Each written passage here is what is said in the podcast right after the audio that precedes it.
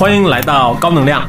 我是李翔。然后这期呢，还是我和风叔李峰的宏观漫谈。那最近可能这个宏观漫谈要变得比较难做了，现在大家都焦虑的很，包括我都焦虑的很。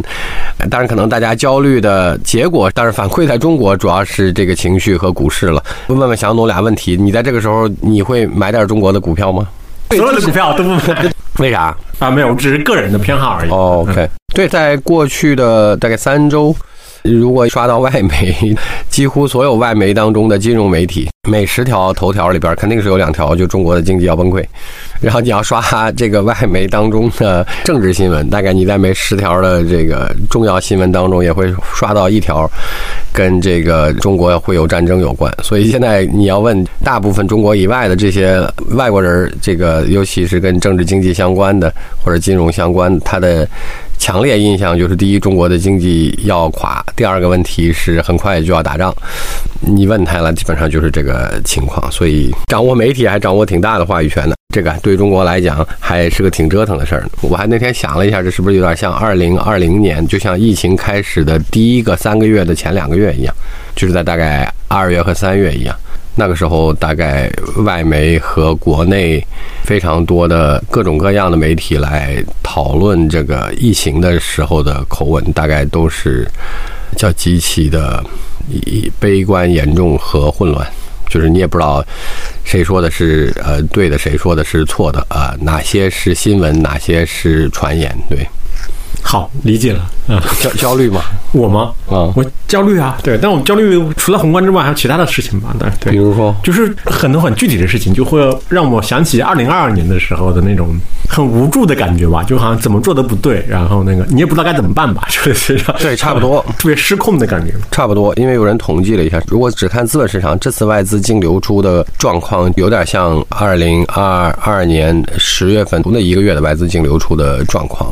对。差不多，基本上数量上其实比那次还稍微多一点点。对，所以怎么讲，就那种特别强烈的不确定的感觉是来自于什么？就来自于整个的英文媒体营造出的那种关于中国的那种整个的描述的状况吗？就我说，它跟疫情有点像，就是在境内生活的人，大家不会认为就像外媒渲染的那样，说我们很快会打仗。这个我想应该今天大家应该大部分人不是这么体感，或者说不是这么判断的。但是你要今天问他，认为经济很差，这个声音应该会得到更多的共识。在国外，他会讲的更从外媒角度来描述中国的经济，会把这个现象描述的甚至更强烈一些。就是那各种纷繁复杂的声音，造成了巨大的情绪上的不确定和悲观。我印象中，大概从二月持续到差不多五月下旬的样子。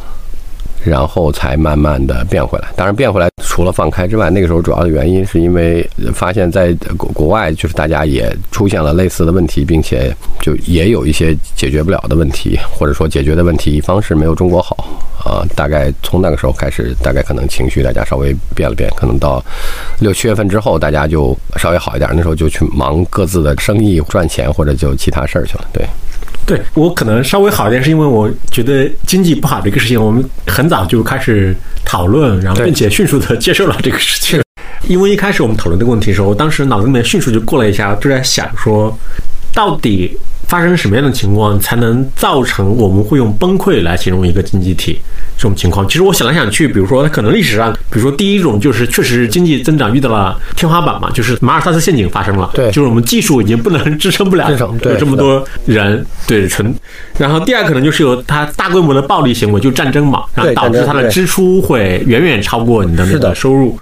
对。然后第三种可能是就是发生了大量的外债。经济过程里面欠了大量外债，是的，可能我们难以偿还。然后当我们要还的时候，比如其实今天房地产公司就有点像这种嘛。是的，对对对对。然后还其他的就是，我觉得就是生态崩溃了嘛。这个不，对对对。所以你就前三这种情况，我会觉得说它其实至少今天在我们看来，它还是一个很小概率的事情。对对对，有点那个对比较比较远的事情。所所以我说它进入了一个内外情绪的强化循环，就是螺旋呃恶化。今天我也尽量远离这些不一定正确和。更情绪化的信息源，不管他是聚会还是讨论还是自媒体，这个时候就很像我刚才举的例子，有点像二零二零年的二月和三月，包括一小部分四月，因为那两个半月是大家很容易陷入极度焦虑，因为你看到的不管是外媒还是国内的这些各种自媒体，有各种各样的方式来描述各种各样的事情，使得他们交叉共振的让你变得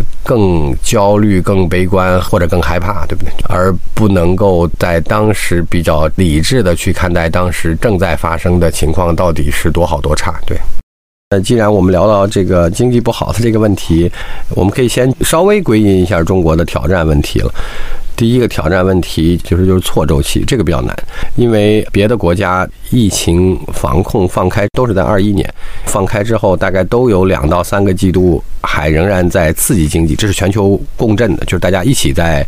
我们且不叫注水，就是通过维持经济刺激政策，让疫情放开之后的供应链和消费的复苏能够达到某一个可接受的水平。这件事情的周期的起点是在二零二零年到。二零二二年之间，全球累计增加了十多万亿美金的货币供应量，不算那个乘数，就是不算通过贷款啊什么发放之后再消费、再贷款或者再存、再贷，不算这些货币的乘数，只算这个基础货币的增加量，大概就增加了十几万亿美金。然后在这个基础上，在大家开始呃疫情放开，达到了两三个季度的恢复之后。印出的，因为这个时间太短了，是在两年之内印出来的钱，这些钱就开始表现出它所带来的理应的这些通胀效果，因为你毕竟钱多了，东西没有变多。然后其实受到二二年战争的影响，那供应链还紊乱了一阵，全球的，尤其是从能源的角度会更激化一下通胀。那所以说通胀就开始反噬这个经济，然后于是从美国开始，大家就都升息。当然，美国一升息，非常多的国家都需要被迫升息，为了保证资金不外流。这是大概其他人的节奏。然后我们凑巧在别人升息升到最高的时候，开始了这个疫情后的恢复。所以说今天你看央行的动作。都很难做，呃，一方面是因为你在疫情放开之后，还需要让经济复苏保持一定的刺激力度；第二个问题是，疫情后希望经济能够复苏的时候，还要借助一下外需。但是，其实发达国家就含全世界最大的消费国之一美国，大家的进口数据也都出现了同比和环比的挑战。那所以说，对于别的国家的内需，对于我们来讲叫外需这部分，也受到升息带来的很多抑制性的影响。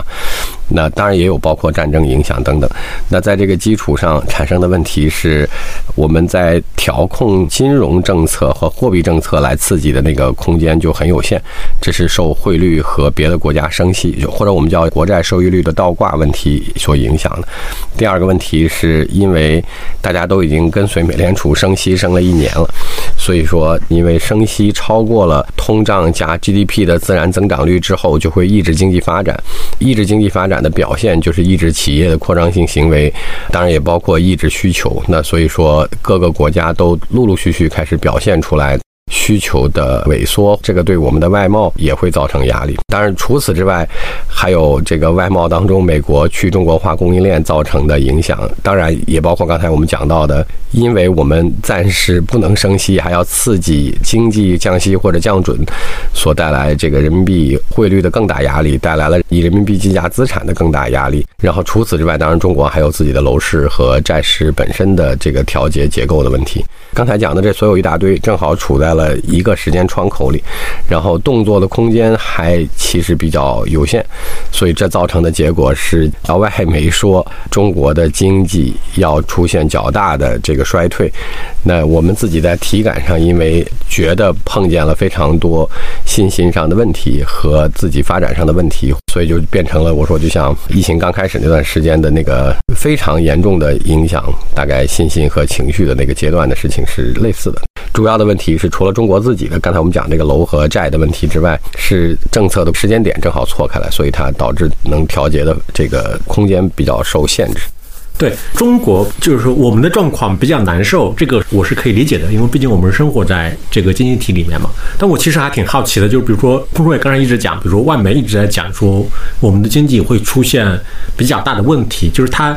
具体有什么论据来支撑这一点吗？因为比如说我之前也看到过，比如他可能说中国地方债问题，对他还有什么具体的论据来支撑这一点？啊，当然这是讲掌握媒体最大的好处，就描述的内容上来看，肯定有比较强烈的修辞成分在里面，但是主要指向的是三个问题，但是其中第一个问题，就像刚才你讲的地方债问题，我先来解释一下这个债务形成的问题，就是这个城投债。去年和前年，我们有 LP 问我说，投新能源的时候，呃，不是新能源车，说是新能源，就是风光这些，包括电池，我就说这个对我们来讲，这一块当中的较多部分比较难投，因为它是中国的基础设施，就是因为中国在调这个大的能源结构，因为能源是各行各业的基础设施，能源的生产传输。以及当然，今天还包括储存，就是我们讲的叫储能，这些事情是偏整个社会工业的基础设施。中国的经济结构和产业链长度决定了中国不能让基础设施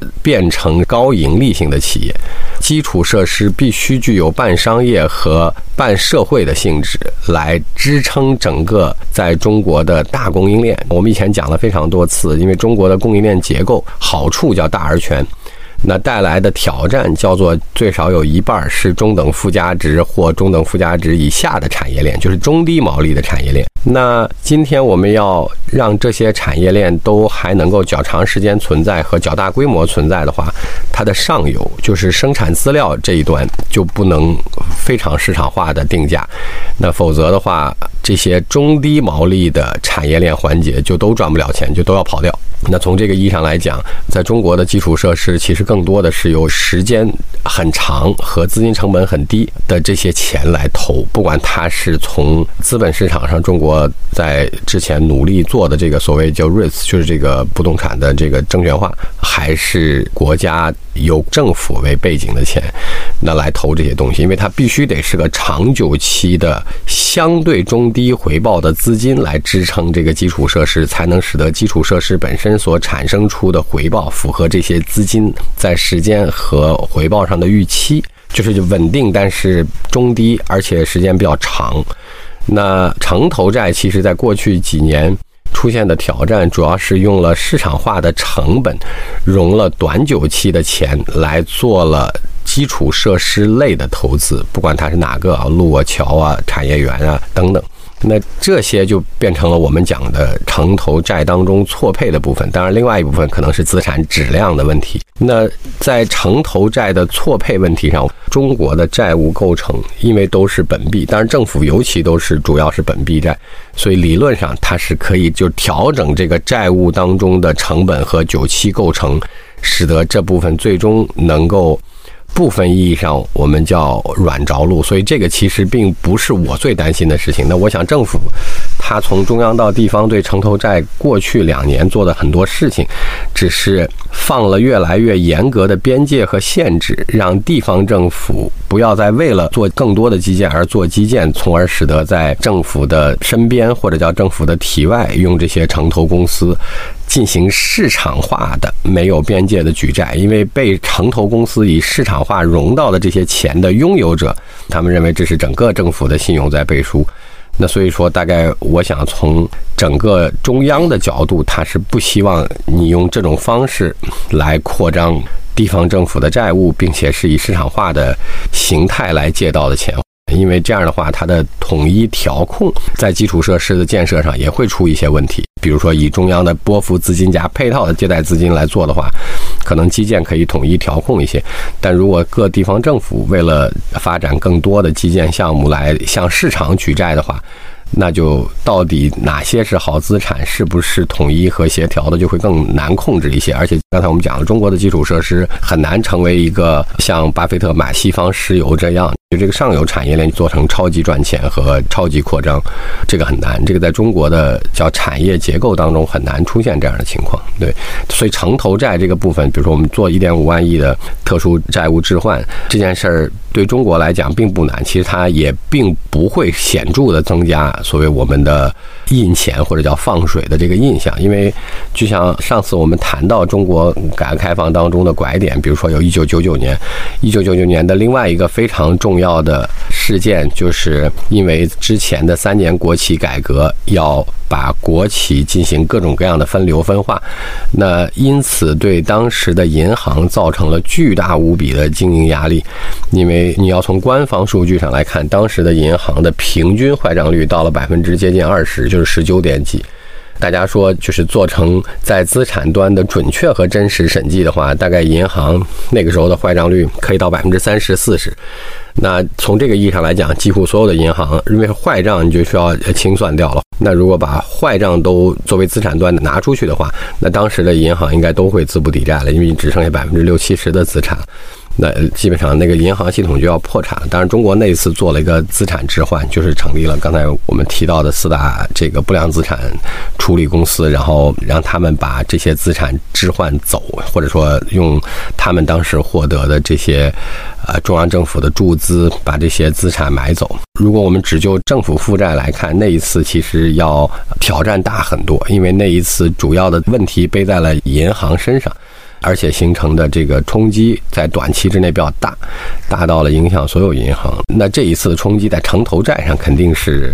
到不了那个程度。而且我们讲底线上来讲，因为它是本币，原则上只是过去的两年不希望这种类型的债务规模再扩张，所以说下了很多政策。但是就像这个一点五万亿一样，它要做债务置换和债务结构调整，它理论上是并不难调整的。如果成资产还好，就是那个基建项目还好的话，它要调的更多的是一些。些债务周期和债务成本的问题，就是把久期拉长，就像这个特别债一样，就是它要把时间拉长，然后把平均的这个成本拉下来。这样的话，它大概在相对好的资产端当中就解决了这个城投债的问题。对，就是回到刚才那个问题，我的意思就是说，如果大家去论证说中国的经济可能会面对非常大的挑战，以至于到崩溃的程度，那肯定是它会有一些论据或者原因来导致这一点嘛。比如说债务问题，肯定是我相信就很多人会认为是其中一个。然后除了这个之外，还有什么呢？还有就是地产问题，因为从七月份到今天为止，一二三线的房地产，尤其是新房销售，都仍然在七月份基数已经不高的情况下，还出现了持续的这个环比下降。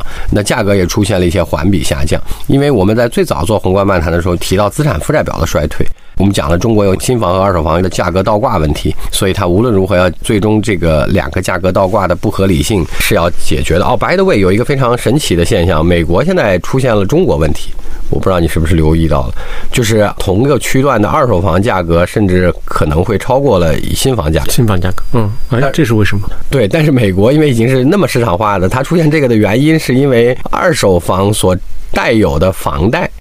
是个长期房贷，所以它是在过去二十年当中的超低利率阶段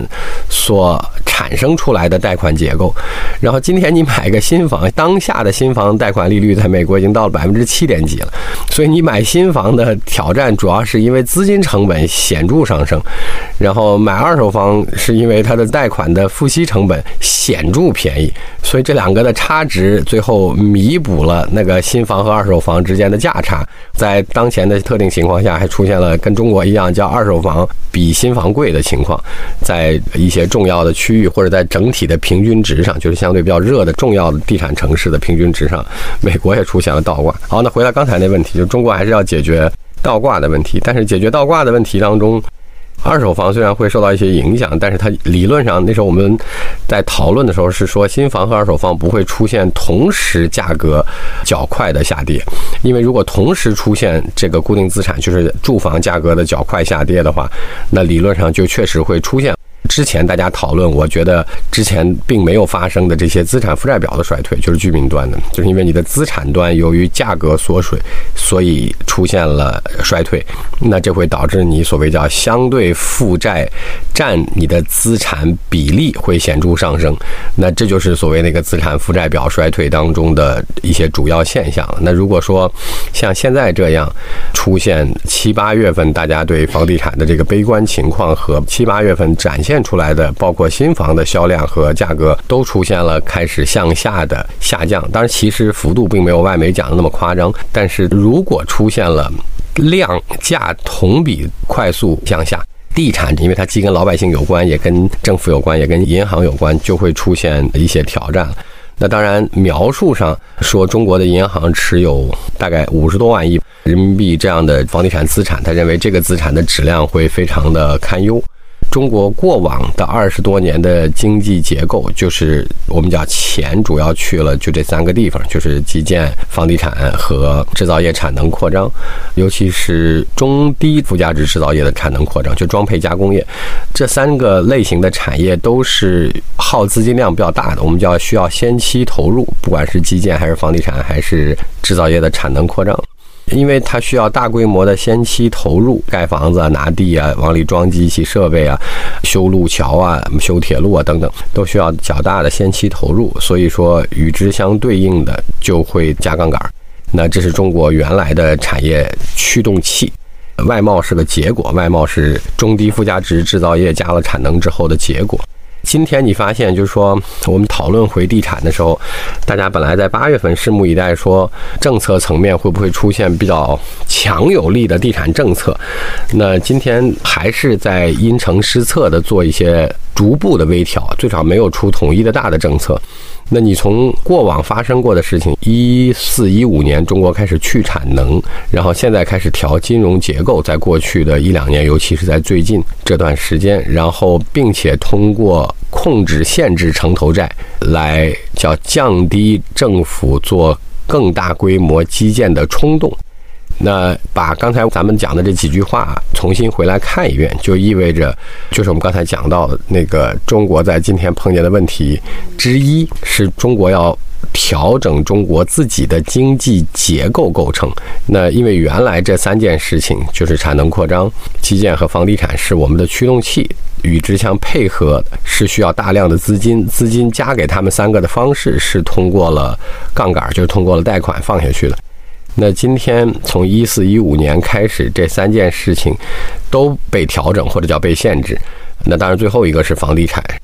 同时，你要把它转成高附加值的产业链，要带动产业链的发展，而不是通过呃盖更多的产能，就是尤其中低端产能的对房子、地、设备等等的这个投资和需求，你要变成中高附加值的。在我们投资上，我们叫投科技。在中国的经常用的这个语言上叫高质量发展，那其实本质上你都是要中高附加值的这个产业链。那这部分产业链主要需要的是人，它不太需要那么多的房子和地。那所以它的匹配的融资结构是一个更像投资一样的结构，因为它需要你更长时间。虽然你可能获利倍数更高，但是你不能像银行一样借你一千万，这可能不够。而且一千万明年我还要抽走，还要考虑要不要再重新贷给你。那它不能需要这种结构的钱。所以也在调金融，那所以说到今天为止，回到那个房地产上，那最少在八月份截止到现在，还没有出大家原来在七月底的时候预期会出的针对整个房地产的大政策。那就是说，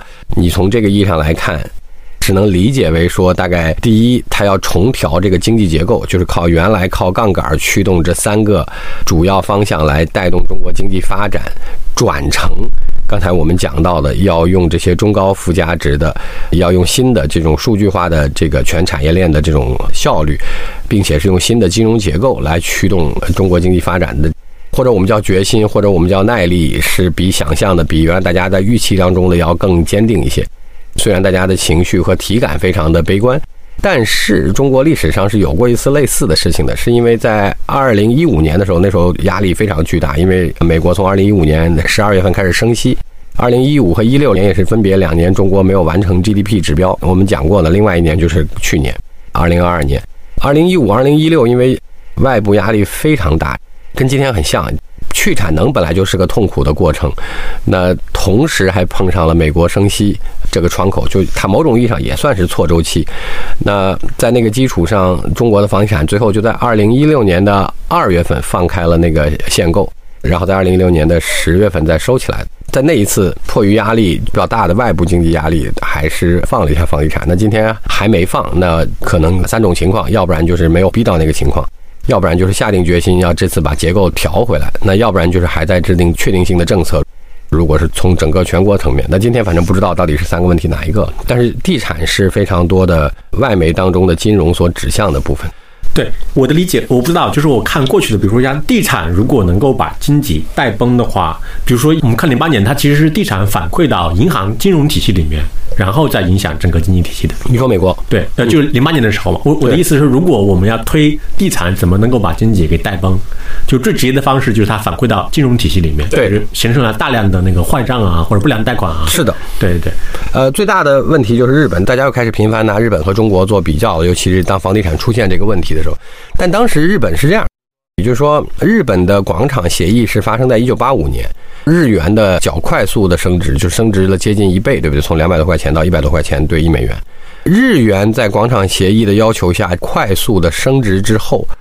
并不是日本的经济从八五年或者从八六年、八七年就开始出现了问题。相反，日元被迫大幅度升值之后，日本反而出现了一个 GDP 的最高峰。它在那个时候的人均 GDP 超过了美国。日元被要求大幅度的升值之后，以日元计价的日本资产就开始大幅度升值。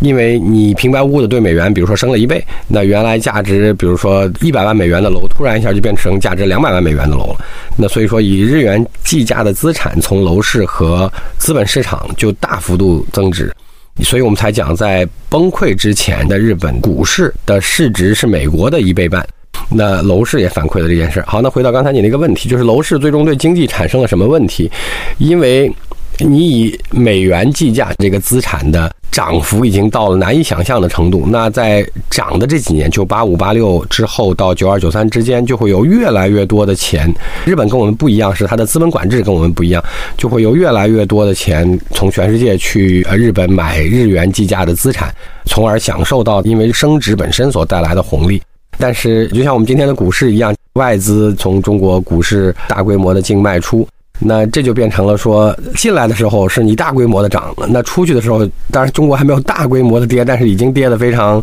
令人焦虑和忧愁。三千多，三千一，好像是。然后不是这个胡锡进还亏了九千块钱，对不对？我们还是有资本管制的，在这种情况下都出现这样。那你回到刚才咱们讲那个房地产的问题，所以它是因为日元升值给这个房地产加了一波超高的泡沫，而且是日元升值了一倍，所以说在这些钱跑掉的时候。那个泡破的就很狠。那结构上跟中国大家讨论的问题是一样的。日元资产升值很多的时候，银行也会贷很多钱出去，就是因为他拿很多这样的日元计价的资产做抵押品，就比如说我们的房贷。那当然也包括一些其他的生产等等。那从这个意义上来讲，它持有了大量的这种用日元计价的较高估值的资产。那如果说这个钱一抽，这些资产的价格开始飞速下降，因为我们刚才讲了，日本的资本管制跟中国是不一样，那个时候它的资本管制是比较松的。从这个意义上来讲，就开始大规模崩溃，就跟九九年的那个银行的坏账问题是一样的，就是这些资产就叫资不抵债了，资产的价格下降的太快，坏的资产太多，对。对，我相信就房地产泡沫这个问题，因为很多年前大家也在讨论嘛，至少也讨论了五六年、七八年，肯定是有的。但是当时其实，比如说大家的共识是，至少很难出现像零八年那样的发生在美国那样的事情，是因为我们的整个的房贷的比例相对于美国而言其实是比较低的，是吧？就因为相当于我们自己要付一个比较高的首付，对首付，嗯，对，我们的泡沫能到那种程度吗？不，这里面包括非常多的问题，就中国人所具有的这些土地的文化，大家喜欢拥有地产，也包括刚才你讲到的首付。也包括中国的居民收入是在一个正向增加过程。另外一个问题你也讲到了，大家都开始讨论这个问题，尤其是在零八年这个放了四万亿。房地产进入了新一轮驱动的时候，最少从一四一五年开始，从金融监管体系，它对于到底你这个杠杆能放多大，就是能给什么样的人贷款，包括能够以什么样的比例来贷款，就这些什么收入证明、资信证明、什么首付比例这些事儿，还是卡的有点严的。哪怕是一六年放的那一次，也是卡的有点严的。但是，今天会出现另外一个比较神奇的事情。当然，这两天这个新闻也开始比较多了，就是因为要支持实体经济的发展，包括前两天的不对称降息，就是现在银行的经营贷的利率是非常低的。我是因为听广播才意识到说低到这个程度，因为我原来觉得消费贷这些事情和短期的经营贷款是个有一点风险的资产，所以说，呃，我当时没想到说这玩意儿能到三以下，当时我吃了一大惊。所以我回去稍微看了一眼。当然这两天也有些新闻了，所以这个里边，当然这个的主要目的，刚才我们讲到的就是让金融来对实体经济啊进行让利和支持。那所以说这些消费贷就是跟需求有关的和经营贷都变成了超低利率，或者说最少低到了我难以想象的程度。可能极限情况下，它低过了存款利率了。现在已经，大家曾经讨论过的这个叫贷款结构置换，就是我会把我的存量房贷，如果能还的话还掉，就是那种百分之四以上的贷款，然后把他们想办法用各种名目置换成这种消费或者是经营贷，因为这样的话我可以拿到那个百分之三以下的利率。但这里面有很多风险了，因为它九期不是匹配的。就虽然当期看起来利率是有利差的，但是房地产贷款利率一般批下来都是最少按十年期或二十年甚至三十年来批的。但是你的经营贷和你的消费贷不太可能按照长点的话，那你要如果突然一下被断贷了，还是有很大挑战的。就是我们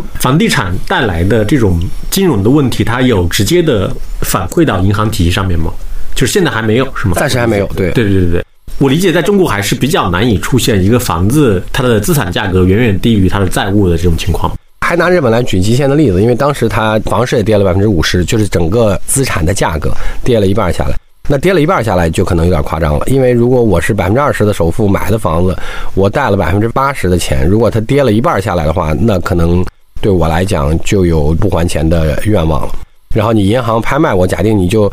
不是按折价，你就按一比一的拍，你也只能把我的房子拍出百分之五十的钱，但是你贷给了我，比如说百分之八十的钱等等啊，或者你把百分之八十的钱批了我的贷款之后给了开发商等等，对。对，峰叔，你刚刚提到基金贷的问题，我不知道我们现在基金贷还是要求以公司以不动产作为抵押，是吗？呃，我没有去贷过，我不知道，但我猜应该大概还是在百分之四左右。当然，可能有一些特殊的受到扶持的行业，也许会更低一些。他们其中有很多人拿到了信用贷款，如果不叫信用贷款的话，拿到了授信额度。经营贷款，我的理解，当然它其中也包括了这些高科技企业的授信额度，但我猜它可能在能在广播上宣传或者广义上宣传的经营贷，大概更多的是面向那种小微企业的做呃现金流转的那种贷款，就是比如说开个小店儿、开个小铺等等这些类型的。对，我觉得这个它其实还是要回到那个具体的实践和操作过程里面吧。因为我之前也是碰到一个做制造业的人，他会讲说，其实他们比较难拿到银行的贷款，是因为银行是要求你需要抵押，对，而且是不动产做抵押。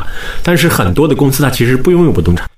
对，所以这个我就不确定，我们叫抵押贷和信用贷，就是所谓这个低于百分之三的利率到底是哪种情况。但是在政策支持实体经济和政策支持中高附加值产业的时候，我们那些科技公司，如果他们愿意的话，他们都拿到了所谓叫面向科技公司的信用贷款。那其中当然也有少量的是尝试可以用知识产权做抵押了。如果需要抵押品的话，因为他们肯定也没有融到的钱去买了个房子，所以他们理论上也都是没有什么抵押物的。分叔，你之前就反复的提到一五一六年的情况嘛？我不知道，比如一五年。因为你那时候已经开始出来做投资了嘛，对，是的，是相当于是一个二次那个继承的过程，继承，对对，就是那时候你们有感到痛苦吗？就个体的体感，那个时候刚开始出来就是太折腾，就是所以说痛苦的事情太多，忘了。太多了。因为我们比较神奇的事情是我们每一个主要的基金在融资的时候，全都赶上了非常特定的这个时间，因为二零一五年发生了一次在八月份的股灾，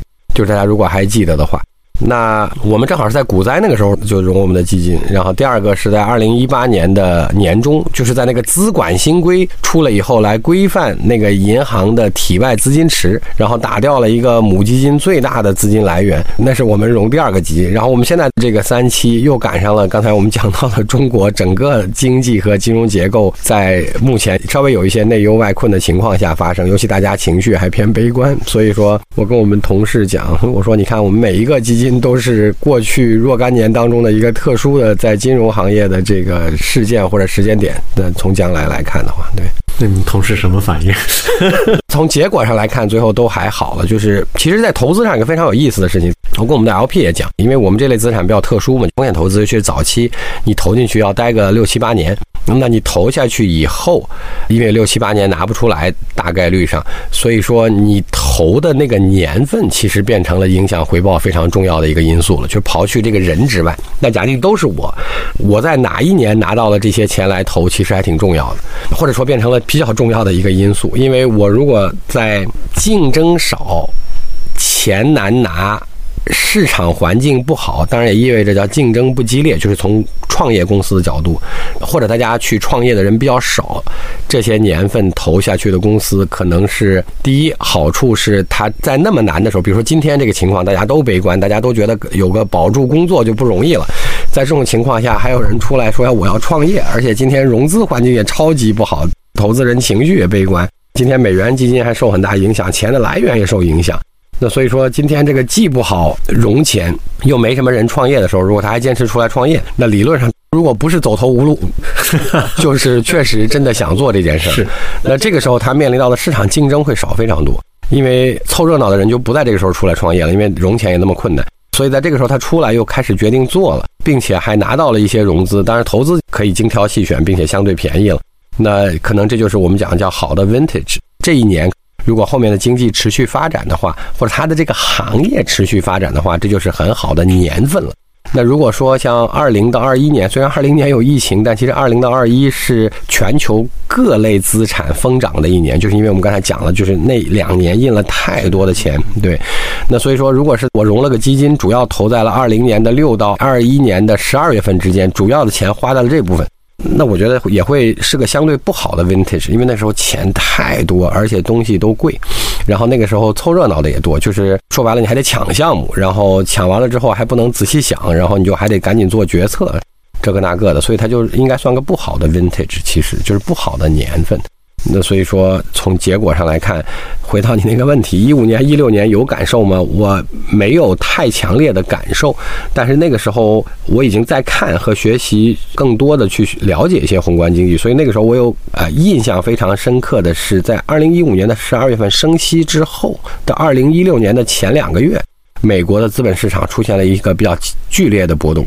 就是因为透露出的升息信号，使得风险资产的价格受压。这个我是有印象。然后再往下到二零一六年的二月份，就是春节的时候，我们放开了限购，这个是比较突然的。但是那个对我来讲体感不深，因为我只是有印象这个政策和新闻而已。那更多的其实是后来回溯去看一五年、一六年的时候。才意识到我们两年 miss 了 GDP 的指标，同时在一六年放开疫情是因为外部的这个压力太大造成的，等等等等，这些其实是后面的归因问题，而不是当时的体感。嗯，当时并没有觉得早期投资在那两个年份变得更艰难。其实一五年到一六年还是比较热的时候，一级市场投资来看，对对，我有印象，一五一六应该就是包括滴滴、美团和字节，就是势头。就是对到了很高峰的对无穷独角兽，那个时候那是得益于上一轮的印钱，就是在零八年之后那个金融危机的三轮半量宽，就是美国开始的，包括全世界的这个印钱，所以他们在那个时候在没上市的时候，那个窗口里边都达到了大概大几百亿的市值美金。对，还是回到那个最开始那个大的问题，就是如果我们去论证中国经济它可能要不好甚至崩溃的话，就是比如说可能包括债务、债务、地产、地产啊，还有什么信心、企业家信心是吗？信心其实是。是最影响了消费的问题。当然，信心是个螺旋循环，就像那个写周期的那个人叫霍华德·马克思。对，霍华德·马克思，他里边还就提到了这个信心和经济本身的问题，就是一个正向循环，一个负向循环。中国今天信心这个问题稍微有点内忧外困了，而且大家在这个问题上还进行了一些我们原来讲预期的时候叫负向加强哈。那所以这确实是个有挑战的地方。但是信心本身是个软指标，那个债务和地产是个相对比较硬的。呃，刚才我们解释的问题，如果地产在新房那一端不要出现量价同时较快下跌，那理论上来讲，地产这一端暂时的风险就还好。那债我们刚才讲了。我们把企业先放一边，所谓政府和城投这个部分，底层资产是基建当中的还可以的资产，它理论上是有置换空间的。对于一个本币债，尤其都是政府承担的债务来看，它是有置换空间的。这两个问题，你从今天来看，大概就长这样。那当然，另外一个影响中国的就是外贸，全世界的外需在这个升息一年半以后，都有一些挑战和影响。那中国作为最大的外贸国，肯定受到这个挑战和影响。虽然我们没有比别人更差，也许当外需恢复了之后，中国还能率先反弹，但是我们也没有显著的更好。就是因为这个是很难独善其身，在这个问题上，美国还在上面加了一棒。回过头来讲，如果说升息周期停止，因为下一个议息窗口是九月份了哈，对美元来讲，呃，升息的周期停止。当然这个也很难讲，因为还有通胀在那，而且过去印的十多万亿基础货币，通过过去一年半的升息回收的流动性，显然远没有到这十几万亿，所以通胀能不能停很难讲。那通胀不停呢，也许还要持续加息。那持续加息，刚才我们讲这个错周期的压力就会比较大。如果说停止加息，啊，中国的压力就会小很多。然后停止加息之后，啊，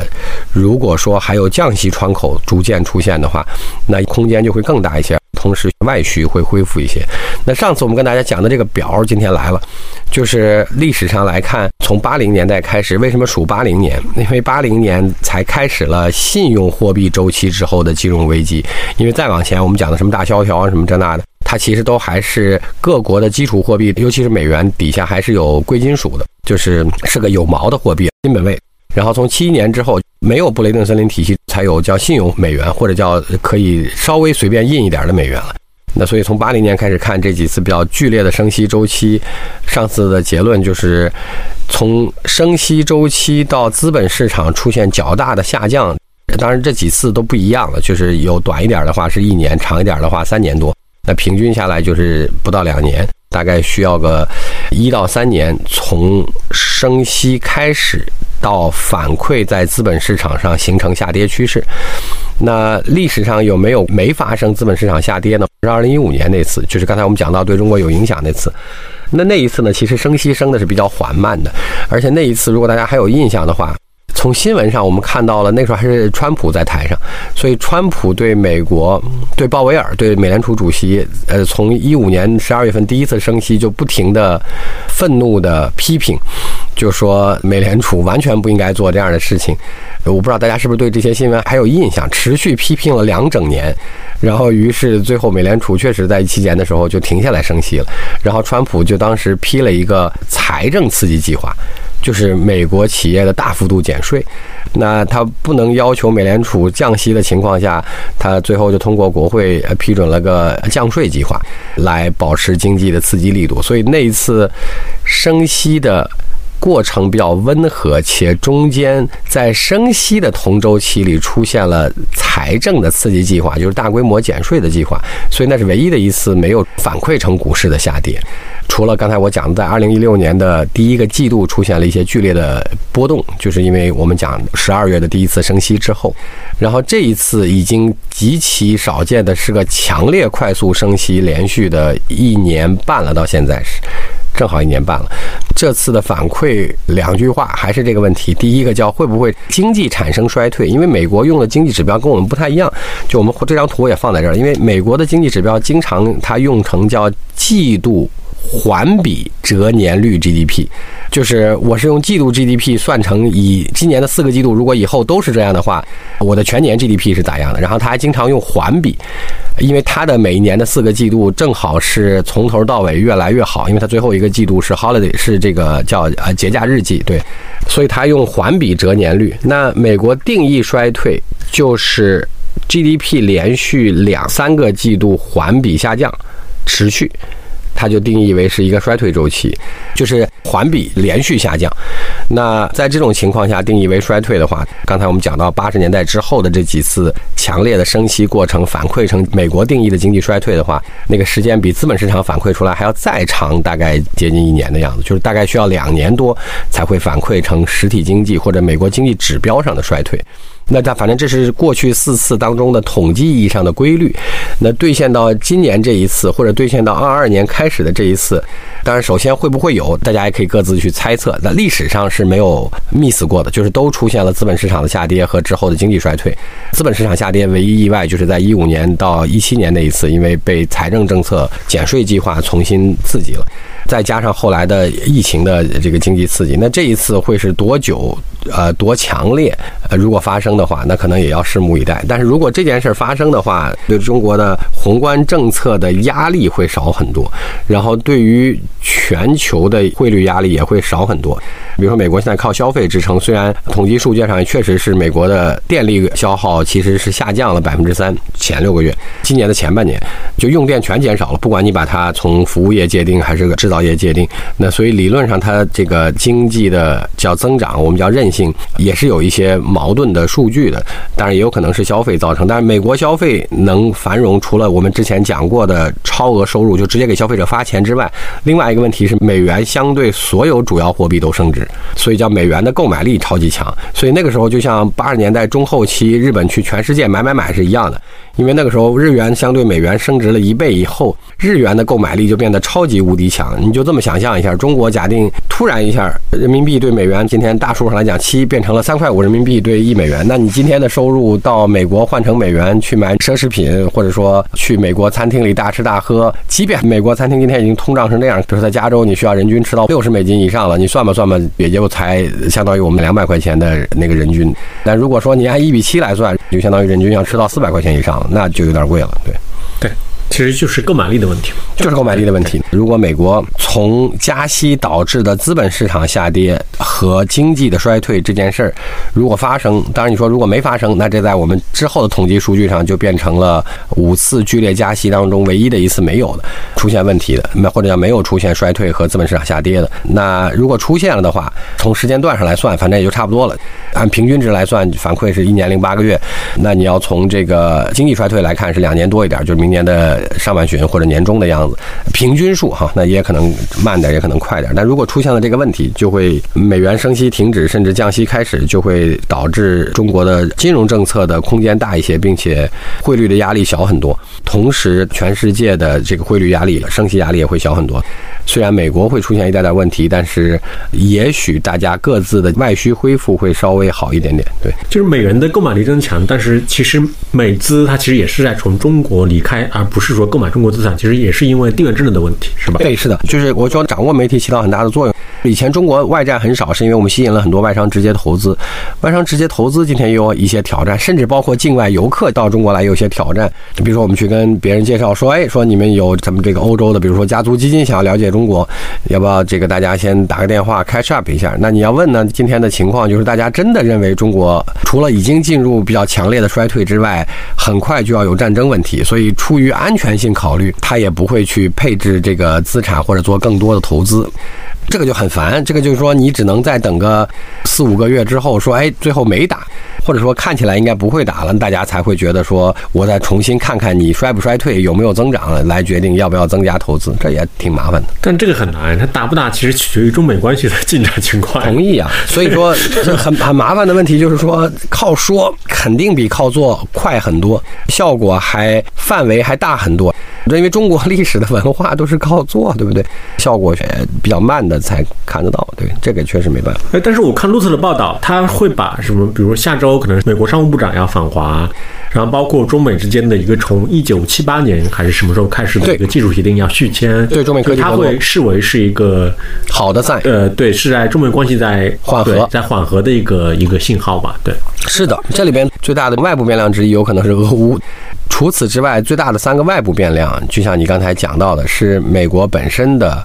升息周期和经济衰退问题。第二个跟这个有一些关系，类似重要的事情，就是因为美国，因为明年年初他要两党各自确定自己的大选的候选人了，就总统候选人来参与竞选了。那所以说，现在也很快就要开始美国。内部政治大选的激烈争夺了，那这个今天他的一些对外政策和动作，尤其是执政党，也会受到这个因素的影响，就是他怎么能够更好的使得自己在明年年初开始确定了党内总统候选人之后的这个自己的党有更好的对内对外的这些印象，这是第二个。影响中国的外部因素当中的美国部分，对。然后第三件事情就是年底要开个 APEC，如果各个国家之间要有一些动作、合作、新的举动，大概在那个时间点上也是个比较重要的政治事件，包括经济事件。大概这几件事儿再往下看看，会从外部影响中国的。